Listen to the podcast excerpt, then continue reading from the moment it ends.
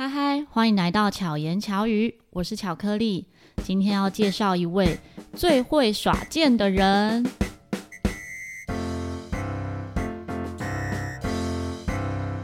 今天算是巧言巧语哦，这个这节目录制以来呢，跑最远的一次，也许以后会越来越远。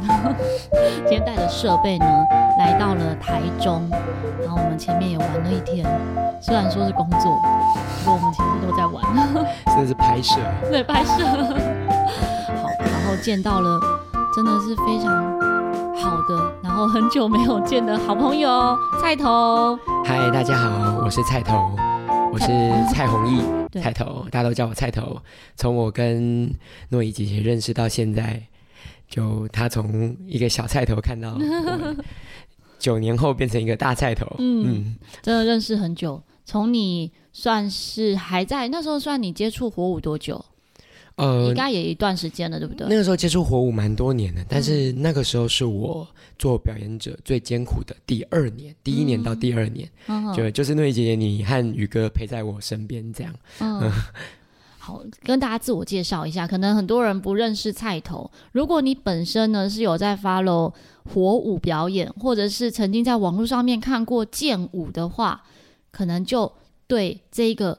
小光头不陌生哦，他的样子呢，也很多人说他像是一拳超人，或者像什么？诶，有人说你像什么？一拳超人，还有就主要是一拳超人，嗯嗯。嗯，因为那个是这这十年来一拳超人特别红，对。对，然后我一拳超人总是能做出一些出乎意料的事，对，跟你也很像。啊，也有人会说叫玩命光头，哦哦哦，对对对。那跟大家自我介绍一下。好的，大家好，我叫做蔡弘毅，啊、呃，我是一位剑舞表演者。那过去是一位火舞表演者，今年是我表演的第十年。嗯嗯，我并不是一位从小表演的科班生，我是在大学才接触火舞、接触表演，因此热爱掌声走向舞台的表演者。嗯嗯，所以这十年来，我很感谢我认识的。每遇到的每一个人，包括现在的主持人诺伊姐姐，嗯嗯，那现在的我是一位剑舞表演者，我创作了一种，呃，我独创了一种道具，在二零二零年，就是我将我将火舞里面的身体转棍的技艺融入了，嗯、呃，变成剑舞，又变成用身体御剑，嗯，然后当我创造在二零二零年创造出这个表演的时候，我将我的网络影片。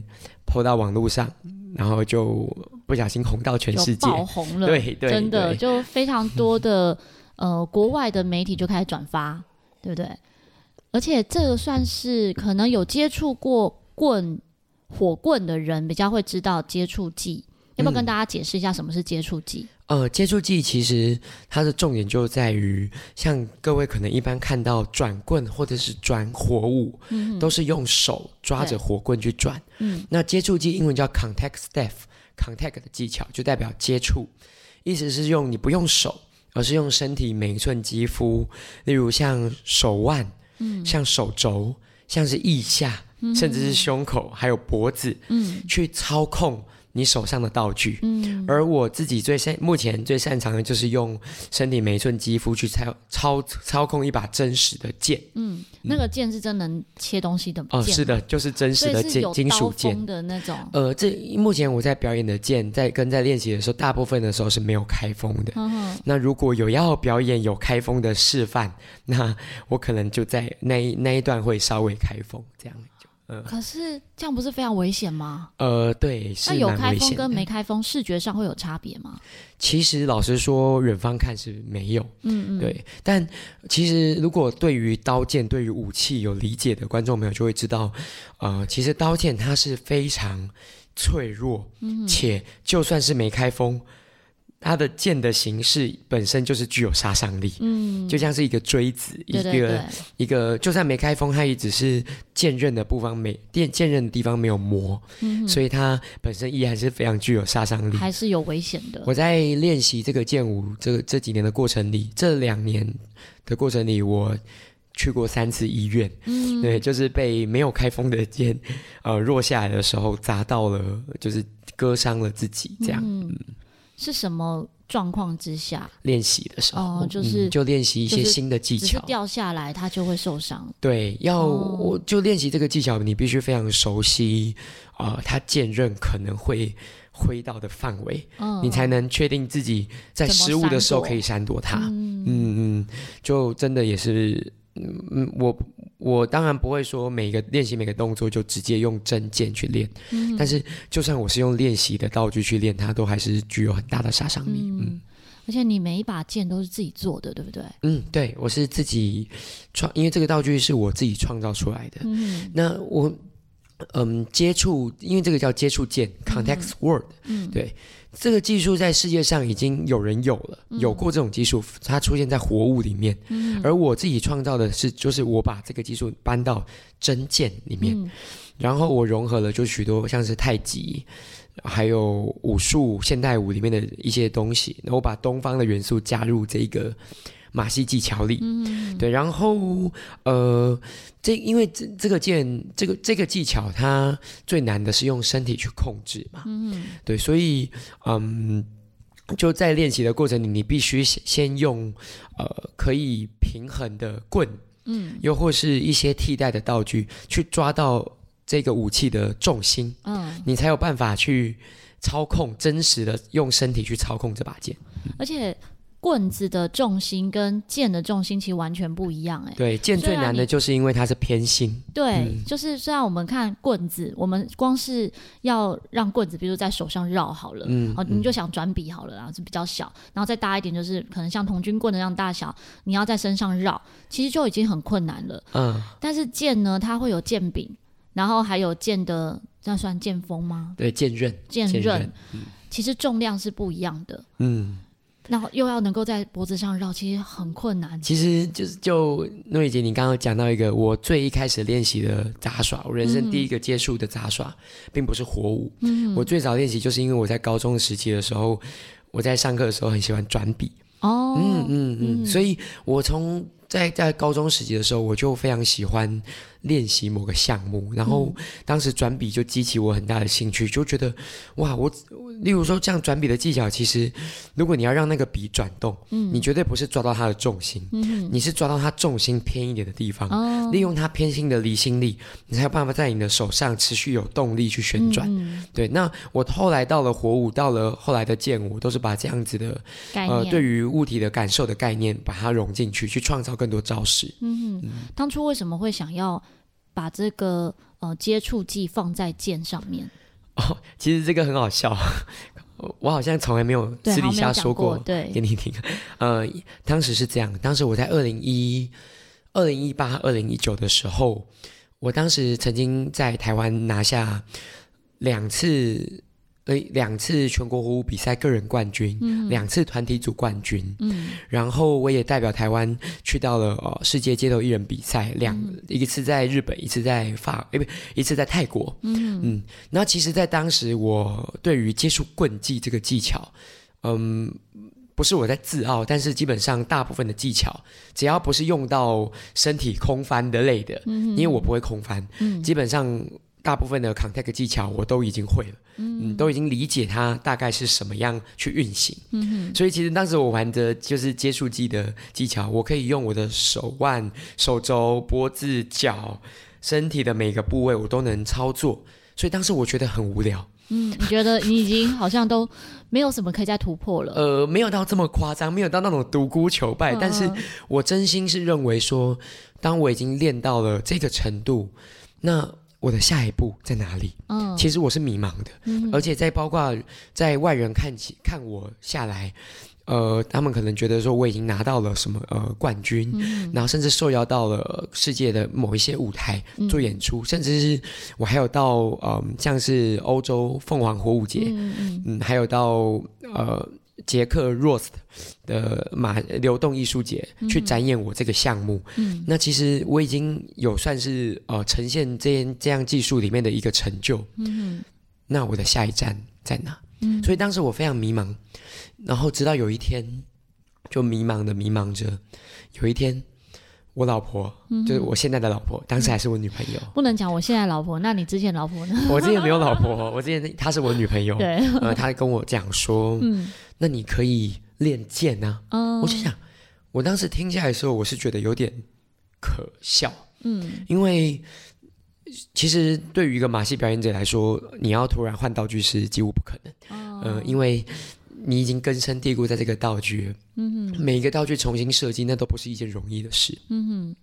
然后我当时听到想说，剑，剑有办法转我现在的这些东西吗？嗯，嗯。当时我有在火舞的里面，火舞的世界里有，呃，接触到类似的就是 context word 技巧，但那都只是接触棍的变形，并不能真心运用到真实的武器剑上面。可是当我老婆跟我讲完这件事情之后，我就越想越。有趣，越有趣，嗯，而且我就想到一件事，因为我本身是一个光头，嗯哼，然后其实我我有许多项目，我以前就有因为玩火舞而去学习武术，嗯哼，然后我也学习有学习太极，对，然后我也有去学中国舞里面的几个动作，嗯，呃，去把它融入我的表演里，所以其实我的整体的风格是非常东方的，嗯嗯，嗯，然后剑又有东方意涵，我就想着剑剑那个字那个剑字就在我心中一直。挥洒不去，嗯，我甚至到半夜，我就梦到了一把剑，嗯，梦到了我在舞剑，嗯，用我的脖子控制着剑旋转，嗯，然后因为我以前用棍旋转的时候，脖子就是棍，就它就是互补的，它就是一个圆，可以用剑旋转的时候，就好像我用脖子操控着那把剑，嗯，就好像是在武术中那无剑的感觉，挥舞去斩杀所有人，嗯哼，然后这个感觉。就我梦到了这把剑，嗯，醒来之后，我就想到了一件事，嗯，而这个事情很中二，我、嗯、我我觉得我可以在这边说就是我就觉得说，我现在很迷茫嘛，嗯，那既然这样，我就需要一把剑来斩断我现在所有迷茫，哦，对，就有点像那种漫画剧情里面，嗯，会需要一个什么去突破自己，我就忽然发现我老婆跟我说的这个剑字。可能，我只能说可能是我下一条路。嗯，于是我就开启了我的研发之旅。嗯嗯嗯。所以一开始其实市面上没有这样的道具，对不对？是没有现成可以拿来舞剑的剑。市面上只有的道具是模仿剑的，呃，模仿剑的棍。嗯，你可以想象成像权杖，它是没有剑刃的。它就是就只是可能把重心或平衡更改一下，嗯、让它变得你可能可以释放一些火棍的技巧的剑，嗯、对，但是它其实都不是真实的剑。像这样子的剑啊，就是你现在在舞的这个剑，是不是有点像那种武术片里面看到的那个剑的感觉？是，可是实际上没有这样的道具。哦，实际上没有，实际上没有。哦、嗯，所以你等于把武术片的剑呢？就化为真实。我我自己觉得，如果说哪一个哪一个作品或哪一个武术最像是我的技巧，嗯哼。嗯，其实我认为就是呃《笑傲江湖》里面令狐冲的独孤九剑，哦、其中有一式叫做离剑式，嗯嗯，它是离手的，嗯嗯。它是将剑丢出去的，嗯嗯，对我我认为它就是我对我来讲也是最多。观众在我的影片底下留言，哦，说我是属于这样的技巧，哦、感受到的。对，我当时就是觉得它很像，呃，我如如果我不用手舞剑，它是不是就会很像，嗯、呃，中国仙山里面的仙剑，嗯、对，那样子的感觉。所以我我我当时设计这个道具的时候，我就认为说它一定要具备几个功能：一，嗯、它真实的要是一把剑，嗯，我不能作假，我不能只是说它是一个棍。嗯，它不是，它只远，那就不能称之为剑。对，比如说远方，你可能看起来它可能是有一部分是圆形的，呃，圆形的银色，你可能就觉得那是好像剑。但实际上你近看，它没有剑刃，它没有剑锋，嗯，所以我一定要做出剑的形状跟剑的那个锋利的感觉，甚至我要真的能砍东西。嗯嗯嗯嗯，所以我才花了很多很多的时间，就去尝试各种材料、各种材质，然后去试出了就是我现在这个剑的雏形。嗯，那这中间真的也是蛮辛苦，因为据说你还有拜师学艺啊，学怎么制剑。哦，这那个已经是后期的事了。哦、对，因为我我之所以能自己去做，也是因为我以前我不是从小练表演嘛，嗯嗯，那我是半路出家练表演。那我在半路出家前，我是一位机械工程系的学生，嗯、而且我以前蛮认真的，所以每一步都不会白费。真的，你可能在跳火舞的时候，你不觉得你读机械有什么帮助？结果没有想到是十几年后，其实用在你自己的道具制作上面，嗯，对对，就可以把以前的知识转化成，例如说我材料要挑什么样的材料，它才够坚硬，嗯、对，那我我要用什么样的方式去加工，它才会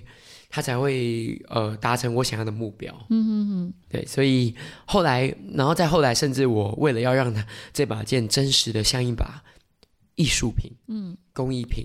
我还去向啊、呃，很感谢，就是在树林的，在台北树林的一位呃师傅，嗯，对，一位师傅。我就不讲他的名字了，嗯，他的刀剑铺非常的非常非常有名，嗯，对，各位如果找树林刀剑铺就可以找到他的名字。刀剑铺，刀刀剑铺，哦，刀剑铺，是的，是的，我就向他谁呀？他就是向他拜师。那哦哦，你说对啊，刀剑他是因为像我们通常知道买刀可能就是菜刀，是 是，可是刀剑铺他是卖这样子的，是卖给谁呢？呃，刀剑铺。呃，这这一位，这我先说一下，这一位这个刀剑铺，它的名字叫做呃陈荣江刀剑所。嗯，对，那他也有在卖菜刀，但他卖的是非常高档、非常美丽，嗯，武士刀形状的菜刀。哦，他就是武士刀世家。嗯哼嗯，他有办法亲自打磨出、铸造出一把。真实的武士刀，就像在现今这个没有战争的时代，嗯、所有的武器基本上已经变成了不是真实用来斩杀使用，而是艺术品。是是的，它就是工艺品，以及练就是练习武士道或者是练习剑艺剑术，嗯、去防身的一种，就是锻炼身体的一种运动。嗯嗯，对。而其中就是因为剑，其实武器一直承载的就是每一个文明，它最它最。霸气，并且最美丽的工艺都会承载在剑，嗯，承载在武器里。例如说，每一个霸王、每个帝王、每个时期都会都会有。一把神剑，对，没错，是的。而每一个仙剑的故事里，也都会有一个主角的神剑，嗯。嗯嗯。而我也我自己也会很希望我自己表演的剑是一把属于我锻炼出来的神剑。嗯所以就跟这个师傅拜师学艺，呃，没有到拜师啊，就是说去向他请教，哦，对，然后然后就是向他学习，就是如何就如何去让我的剑更加的美丽，以及更加的像一把艺术品。嗯，嗯，我认为这是对观众来讲很重要，因为我要做的是一套表演，嗯，我不只是要把它拿在手上，我不只是想要告诉大家说，呃，我拿着这把剑很危险，嗯，我是要呈现一种，呃，我捂着这个危险。边缘的一种美，嗯，但其实不谋而合，因为你在跳火舞，火舞也是一种危险，啊、但是要在像就像我们以前在台下哦，因为我不是跳火舞的人嘛，我都是在台下看你们表演的人，其实就常常听到听众啊，不是听众啦，嗯、观众，就是现场的观众啊，就会说啊，那个火是假的啦，嗯嗯、啊，那个他们喝的那个哦油啊是食用，就是是假的什么的，就会。有这一些，把它当做很简单，好像简化它，嗯、因为你们做得到，所以它应该很简单的这样子的想法。嗯，所以可能光是在呃火舞的表演有这种感觉，也许剑也会有这样的感觉。可是实际上，他们都是一样的危险。就很有趣的是，之前有嗯荷兰的媒体来向我采访，嗯哼，然后他就希望我在这个采访里说的事情，说的主题就叫做危险，嗯嗯，因为我过去是演火舞，对，现在是演剑舞，对。有有有发生一个很好笑的笑话，就是当我过去演火舞的时候，大家看着我的影片很喜欢，嗯、然后他们就会在底下留言说：“我终于知道这个家伙为什么要剃光头。”嗯，因为被 因为被火烧掉了。然后当我演剑舞的时候，嗯、他们就说：“我终于知道这个家伙为什么剃光头了，嗯、因为被剑砍光了。”哦，对，就很有趣。然后，嗯，其实我当时我在在这个荷兰的采访里，我就讲说：“哦、呃，这十年来。”我一直以来都在与危险共存，嗯，然后在与危险共存里面，我真实的心态其实并不是真的我要挑战极限，嗯，我真实的心态只是想要把我平常呃很仔细苦练的那种一招一式的那个熟练跟熟练产生出来的协调跟美感，嗯哼，就去呈现在一个表演里。我只是想做好那个表演而已。嗯嗯，对，所以其实我没有很想呈现到底多危险。嗯嗯，如果今天在表演当下有人跟我说，呃，你可不可以拿你的剑来砍西瓜？嗯，呃，就算我真的能砍，对不起，我也不要。对，因为要伤害你的剑。对，就就其实就没有没有必要，因为我、嗯、我不是要为了告诉你我很危险，我只要告诉你这个剑舞的美，跟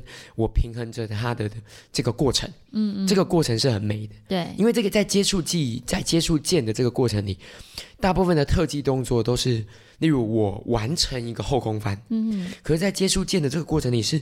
这把剑如何在你身体上面，每一寸肌肤如何流动？嗯、它从你的右手流到左手，它走了哪些地方？嗯，然后这个过程，如果你能做的越慢，就代表你越厉害。嗯，嗯对，就像、嗯、大家可能可以想象，就像你那个摩托摩托车要直行七秒以上，其实骑得慢是很难的。啊、哦，对对对，真的真的，嗯。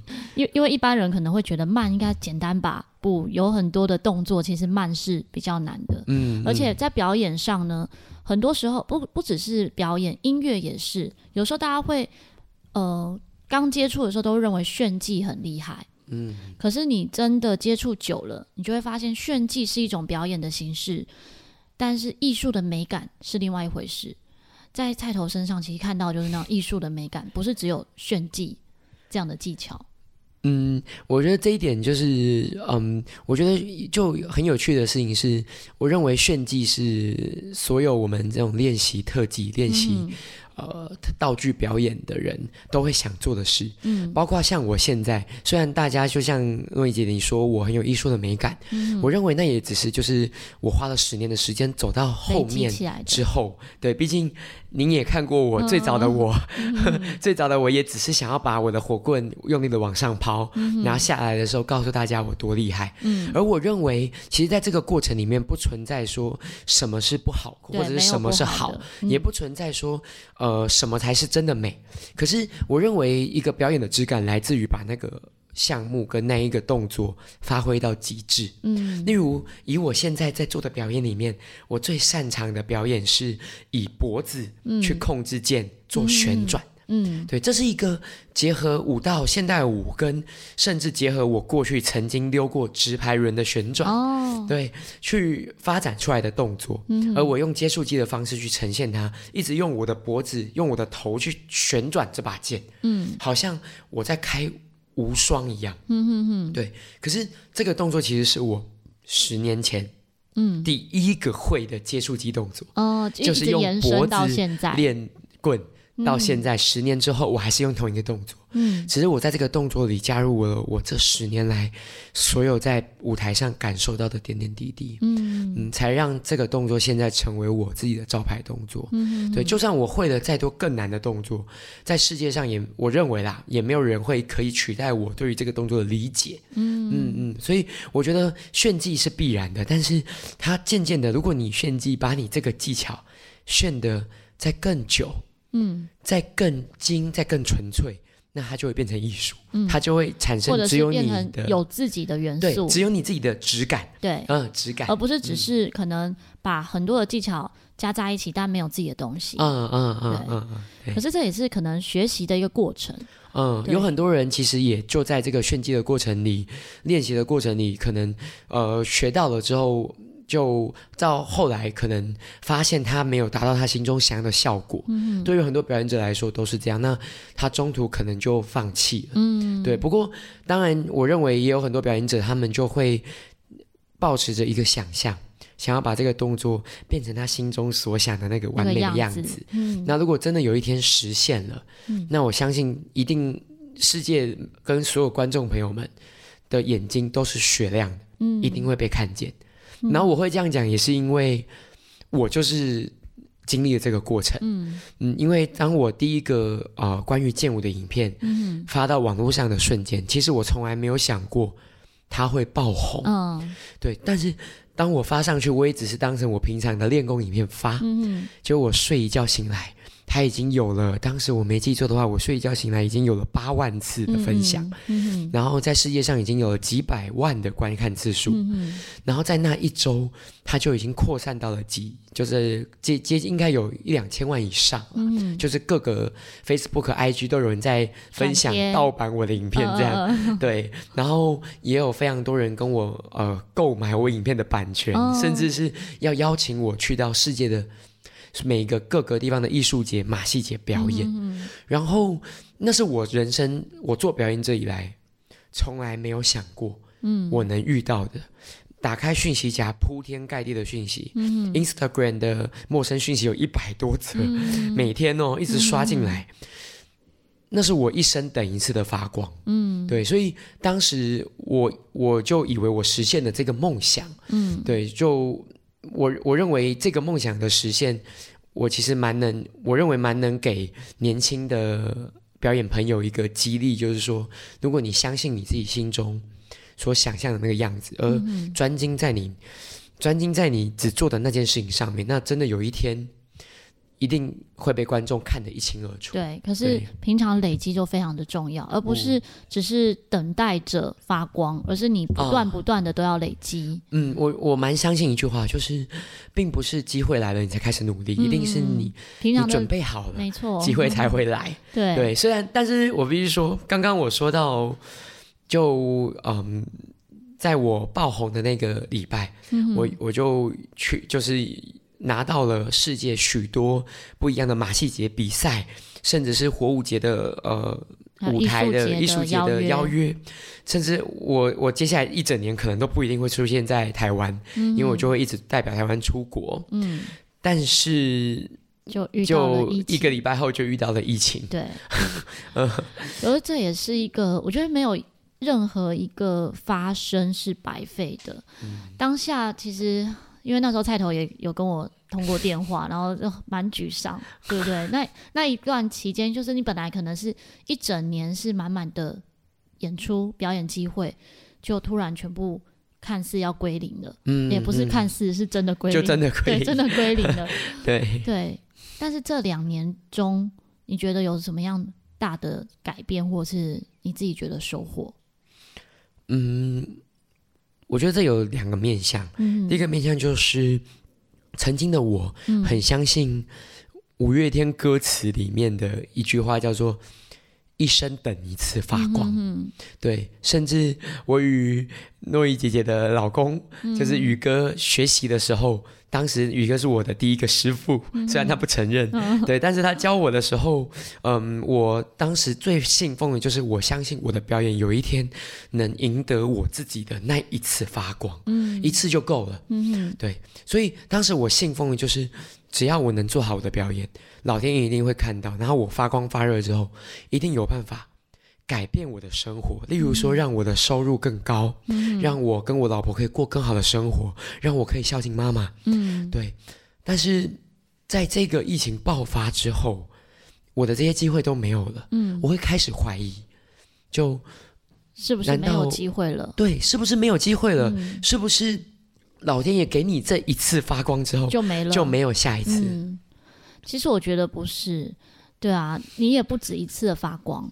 就像最早最早，我都印象深刻。当时你跟豆腐一起在中国达人秀，嗯，因为那时候我跟你们一起去报名嘛，嗯、然后帮你们拍照，嗯，对啊。然后那一次，哎、欸，在中国达人秀就有好的展现，然后开始有呃乐那个舞团就有更多的被看见的机会，嗯，那那时候就一次的发光，然后一次又一次，其实一直面向更大的舞台，一直迎接。更大的表演机会，嗯，只是很多时候可能我们的知名不一定等于变现啊。对，对于表演者来说，特别是这样。对，就有时候可能名气很大，但不一定等于收入很高。嗯嗯嗯，这也是很多人会误解的。对，可能看到说啊，你现在要结婚啦，好像舞团也很有名啊，你个人也很有名。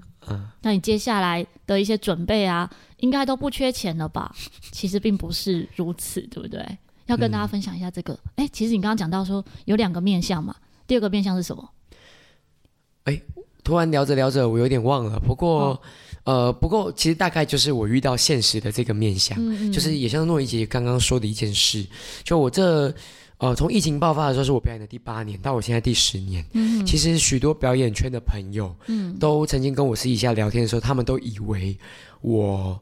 要怎么说？我好像过得很不错。嗯，我结婚，然后又用我表演的积蓄买了房子。嗯，对，然后我又好像经营我的舞团，嗯、好像做的很有知名度。嗯，对，我一定是赚的饱饱的，或者是呃很有钱这样。嗯，但实际上我没有到生活过不下去。嗯，对，但是我也可以肯定的说，我一点也没有过得非常的富裕。嗯，对，因为其实对于做表演者来说，尤其对于我做这。两年的表演来说，嗯哼，健舞是我用所有的金钱、嗯、能量、创作这十年的所有经验去研发的一个全新项目。嗯、光是当时在二零二零、二零一九到二零二零，我为了创造这个道具，我就花了台币三十几万。嗯，对，当时第一波。我后续花的钱还在更多更多，嗯，对。而你认为我回本了吗？在疫情这两年的时间里，有几次商演呢？对，对啊，相信所有表演者来说，出来的 都是太容易能用十只手指头可以数得出来。嗯，对。然后，嗯，在就是在没有商演的情形，没有办法回本的时候。那你会问我，很多人会说问我，甚至当时我的妈妈，还有我的朋友都也会说你很好笑，诶，你放着好好的活舞不演，嗯，你为什么要去做一个剑舞，嗯，去让自己呃变得更难演？因为剑舞比较难，对，然后变得呃变得花了更多钱却没有回本，嗯，对。但我只跟他说一件事，我想做我心中最想要做的表演，嗯，而我相信有非常非常多艺术家。是跟我都是一模一样，嗯，因为我们做表演来，从来除了要用表演来养家糊口以外，更多的是我们想要在这个领域上有一个自己的坚持，并且把它转化成一个。真实的模样，嗯，对我自己而言更现实。我想要证明一些什么？嗯，过去在最早我来做表演，我就是想要向我妈妈证明，我的我的才华可以拿来做表演，对，向她证明，你的儿子不是只是三分钟热度。嗯嗯。后来我成功了，他也知道我不是三分钟热度，我成为一位职业表演者。到后来，我想向全世界证明。台湾有这样的表演者，嗯，包括我后来创造这样子的剑舞，都是这样子的一个想法，嗯，对。然后，嗯，我认为大家会觉得有名就可以等于有钱，嗯。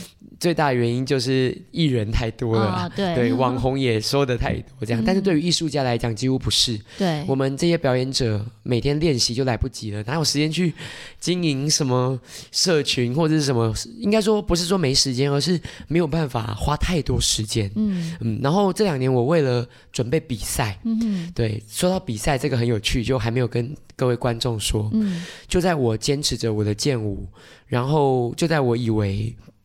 我失去所有舞台，嗯，然后我还继续在疫情的时候苦练着的时候，嗯，当疫情三级警戒，大家都不能出门的时候，我就在家里对着电视机，在狭小的空间里舞着剑，嗯，让我的剑不要碰到我的家具，嗯嗯，也因此让我的剑招更稳，嗯，然后当我就继续创造着更多的作品跟剑招，我终于啊，呃，在二零二一年，嗯，被呃世界三大马戏节，也就是法国明日节，嗯，呃，就是受到他们的甄选邀请，嗯，终于要去到这个世界最高的马戏殿堂。嗯，对，它大概它大概有多高呢？大概是因为大家可能对马戏不太了解，它大概就有点像是马戏界的奥运这个等级。哦、对，然后它是明日节，就是他在讲的是未来。嗯，未来可能可以呈现什么样的表演？呃，对，他就是在讲创新啊。哦，对，所以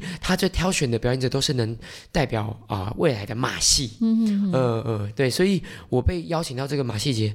我听到这件事情的时候，我收到那一封信的时候，非常我直接哭出来了，嗯，我直接颤抖的尖叫，然后我哭出来，我老婆也一直哭，一直哭，一直哭，嗯，我现在都快哭了。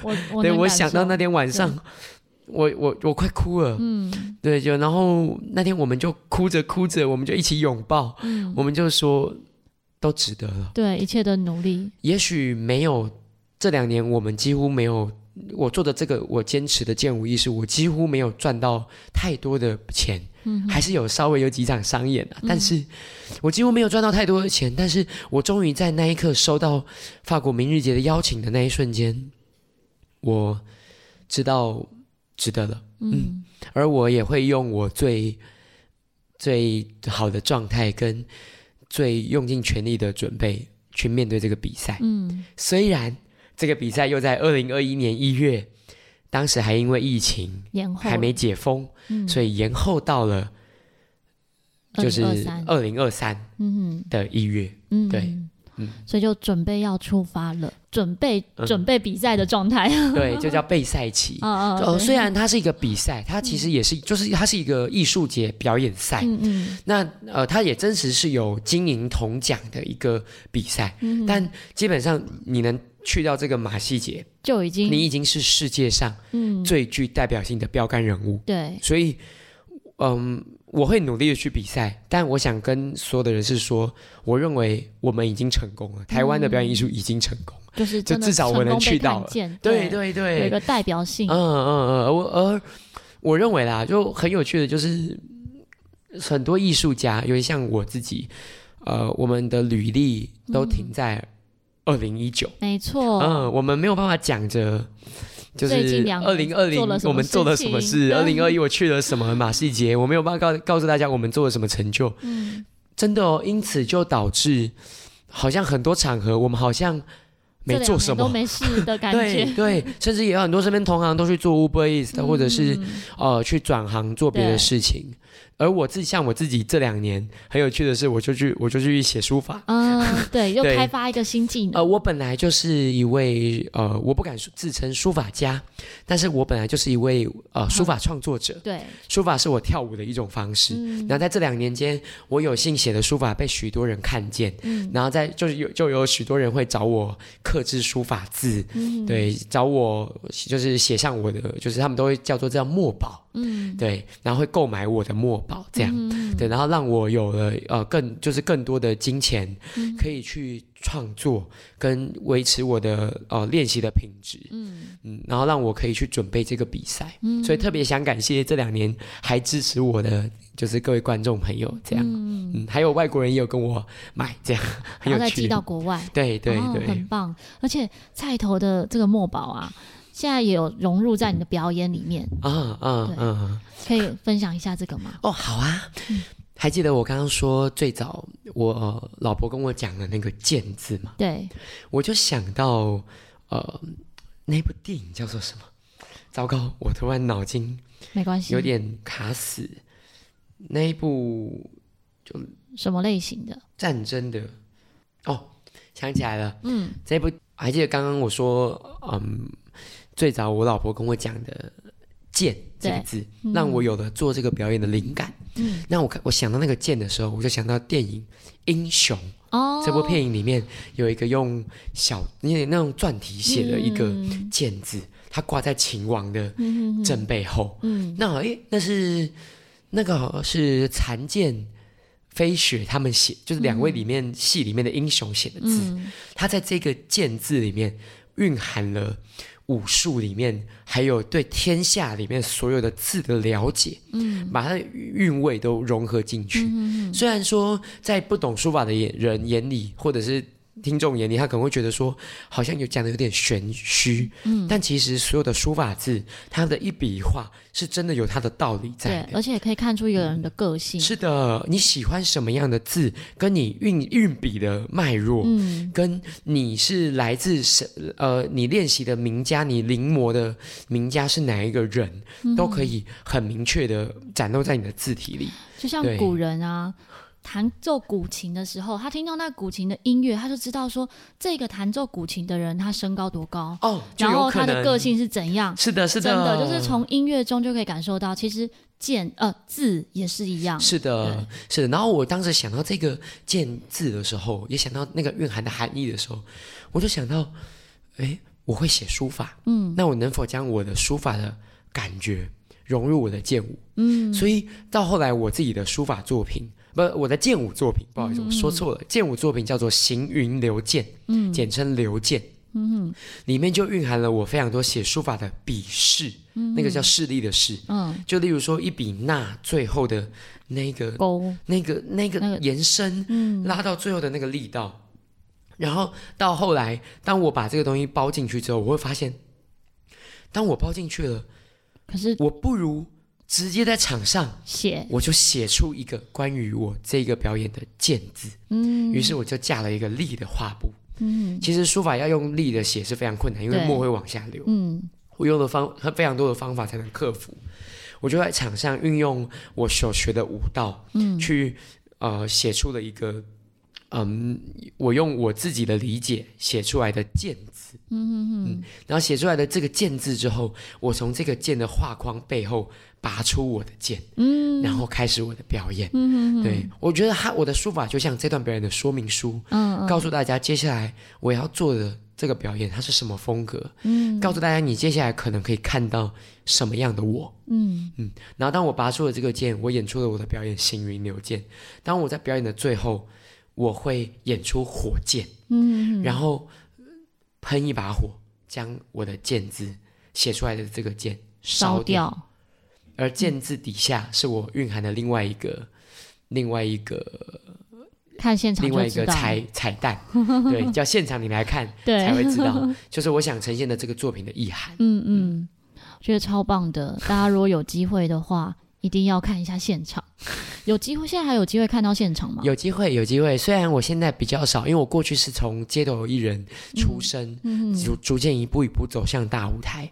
但我现在比较少在街头做演出，但依然有非常多地方会邀请我去做，嗯、呃，无论是商业演出，或者是呃能赋予艺术能量的一些呃展演形式的制作，嗯、都可以看到我的身影。嗯。嗯对，真的很很棒，很期待。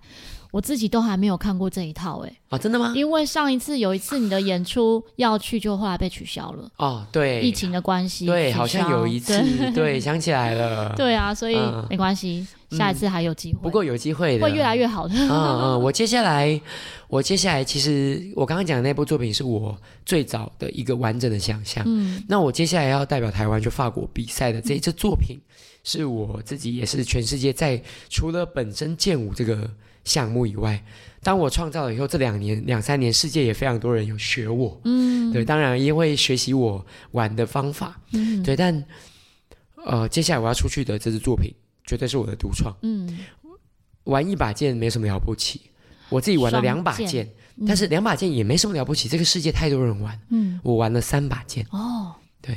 我我我我像漫画《海贼王》索隆里面，嗯嗯，就做的三剑一样，嗯，我我操控了三把剑在我身体上流转，嗯嗯，对，那这是我自己目前就已经在筹备的一个完整的星座，嗯，甚至我还操控到了四把剑，对，就那我正在就是要代表用这支作，所以他的比赛初次亮相就会是在。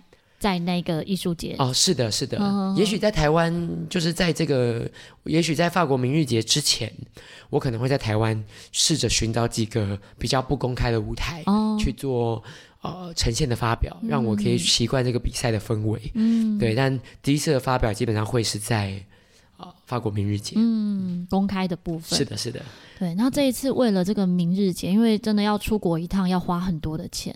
啊，哦、对，所以你有准备要募资？呃，有有有有，对，这有相关的资讯，现在出来了吗？这是说起来很有趣，就、嗯、就像我刚刚讲的，其实一个运动员，一个艺术家，其实真的能花在行销自己身上的时间真的很少。对对，那我我都是在自己行销自己，粉丝页每一篇文都是我自己自己写，呃，自己写去承受。嗯就发表我自己的感觉，跟影片也都是我自己拍的，嗯、去记录我在台湾每个地方舞剑的美。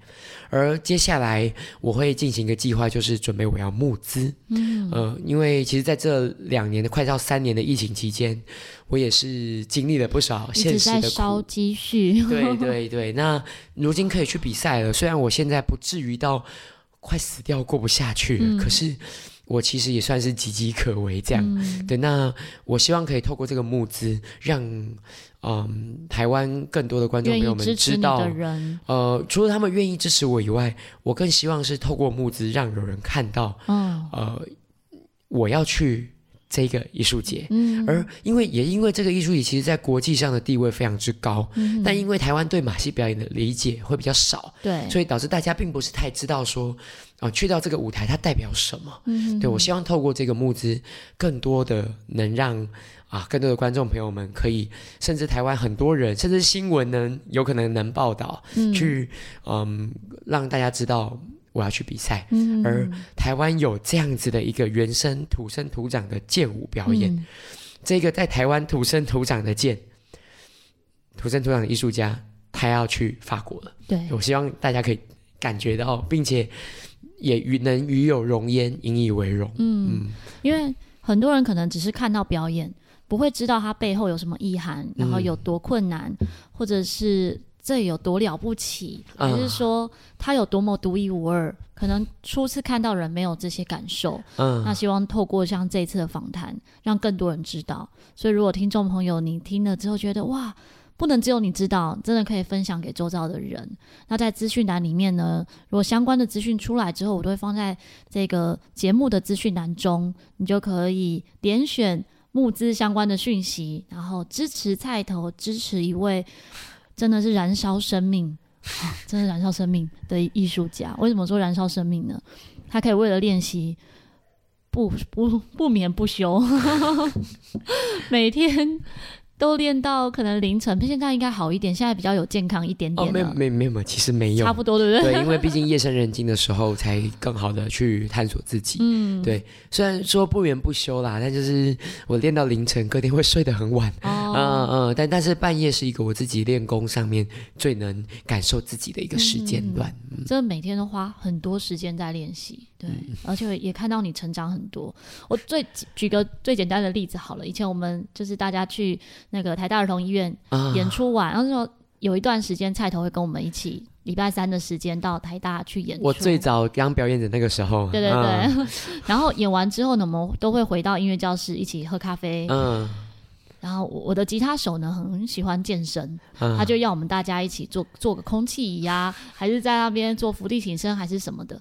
那时候的菜头完全没有力气，真真的。然后我们一起去爬山，就是带着乐器，然后爬山的时候，菜头是气喘吁吁，然后到现在身体素质超级好，而且身形也不一样了。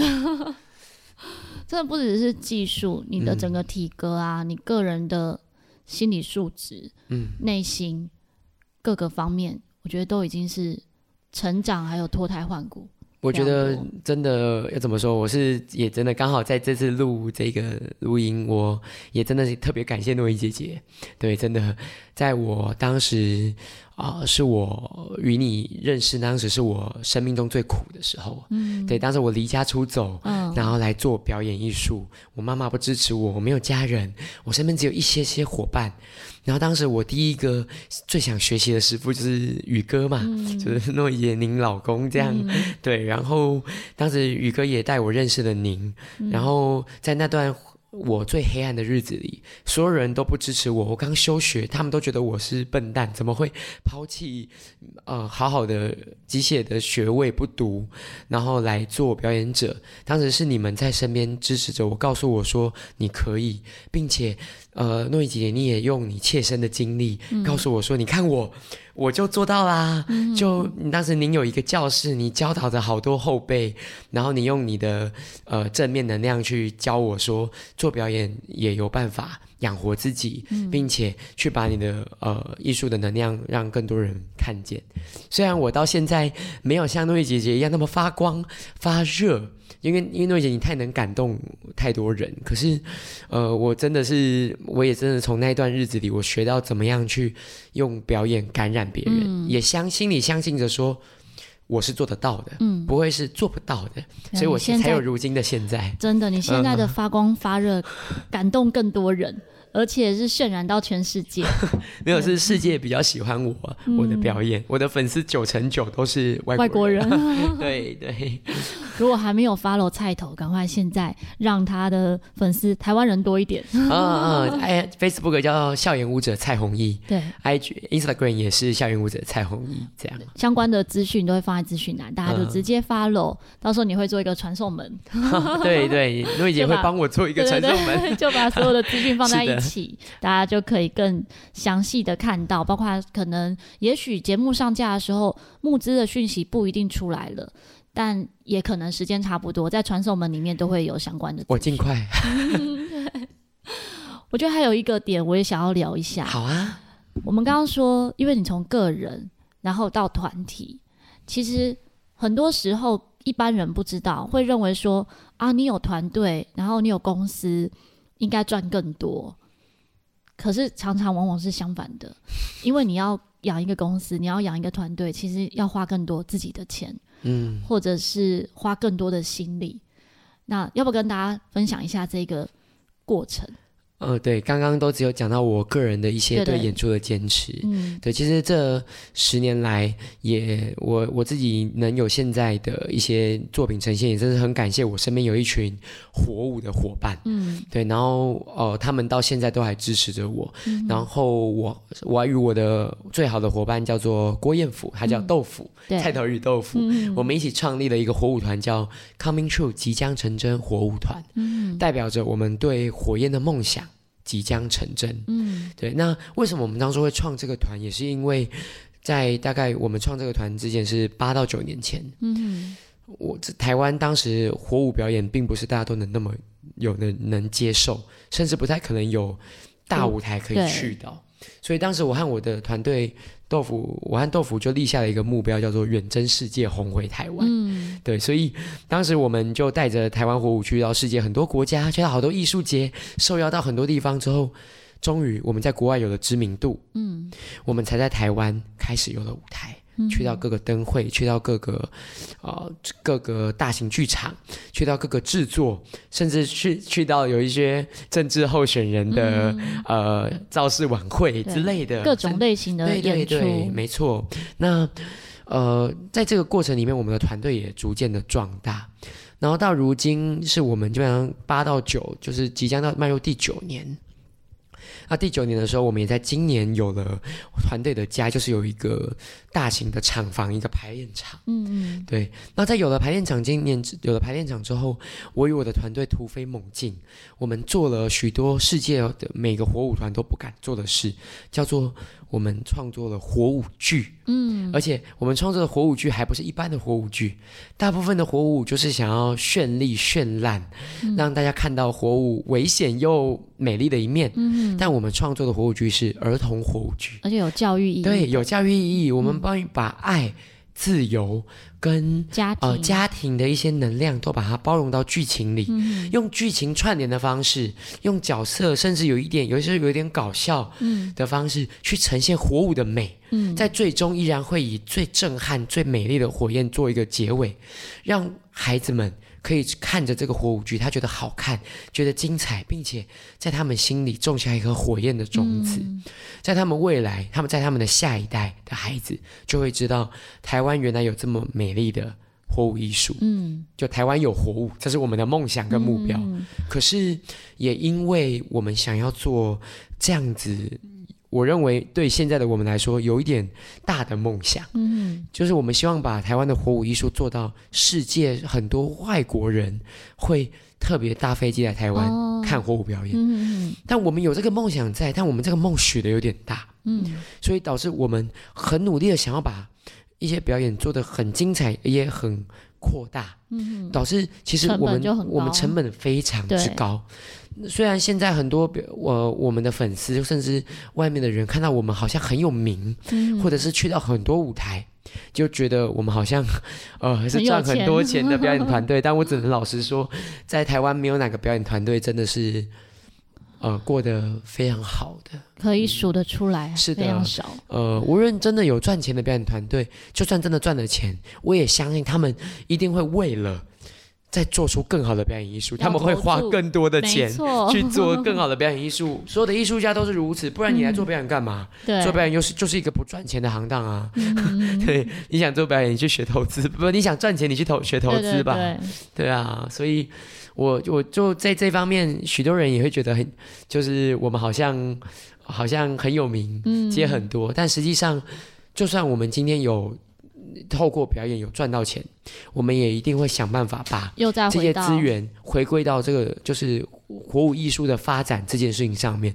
我们会去举办更多的呃表火舞表演的活动。嗯并且让我们会去准备更多的火舞表演的活动，并且让更多的孩子们看，嗯就是台湾的火舞，嗯这样子才真正的可以为呃未来台湾的火舞艺术家，那些想要要用火舞表演嗯。当职业的孩子们，他们可以有未来。对，嗯才有更多的机会，就是要真的把这个想法。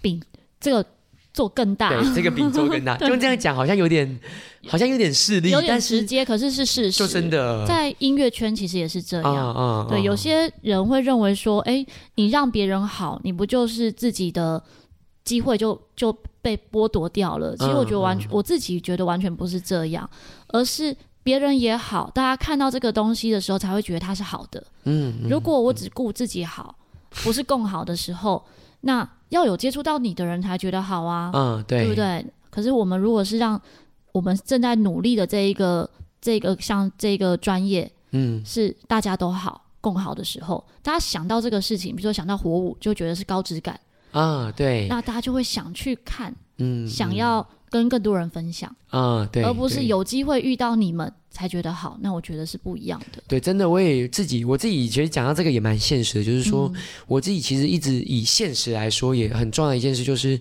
我认为，就是火舞表演，或者是呃台湾许多练习表表演的艺术家，他们的他们的表演的呃价值或者是什么，其实都应该值得更高。嗯，对，所以我认为所有的表演者都应该，我们应该一起努力让，啊、我们外人找我们的表演的价值，无论是价钱还是呃，就是实际上的那个数字，嗯就讲现实一点，就是表演的价钱嗯可以再更高，这样大家就会。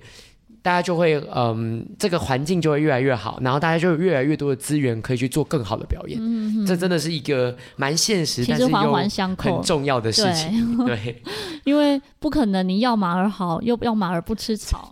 其实不管套在教育上，套在我们看表演，各个环节都一样。超多人都觉得好像做表演艺术不需要钱。对，呃艺文活动，像我们自己乐团也是，我们每年都自掏腰包在办音乐会。嗯嗯，那我们票价没有提高，大家就会觉得有可能会觉得说啊很便宜，所以就啊应该还好吧。嗯，或者是如果高一点，又觉得说有这个价值吗？什么的。是的，其实光是定价就蛮辛苦，很困难。然后要让民众像现在疫情稍微解封了，还要能够进音乐厅看表演，进剧场看表演，又有一点点困难，因为你要跟你的旅游休闲其实二择一的感觉。啊，对，真的，因为现在大家会更知道啊，嗯，就是一整年能花在呃，就是玩乐的钱，每个人大家都有限对，没啊。错。那人家可以开开心心玩你的，呃，就是玩他的旅游，嗯嗯，或者是玩他有趣的地方。那为什么人家要进剧场？对，所以这时候就是为什么，就是我们要努力去做的那个嗯对方向。但是，就是讲到这个，就会讲到啊、台湾真的比较少人会支持艺文活动，在日本、在韩国这个部分就就真的高。对，真的很高，大家是很习惯每个礼拜可能都会看艺文活动，嗯，这也是为什么日本、韩国在这个部分的文化可以一直越来越好。嗯嗯。台湾可能都常常会讲说啊，你看国外都可以做的这么好，其实反观你的生活中，你有艺文活动的成分吗？嗯如果大家愿意哦，你你不要说每个礼拜啦，你可能一个月去进剧场看一次剧，支持你想支持的表演者。其实我觉得环环相扣，这呃一定就是流动的嘛，一定就是一个好的流动。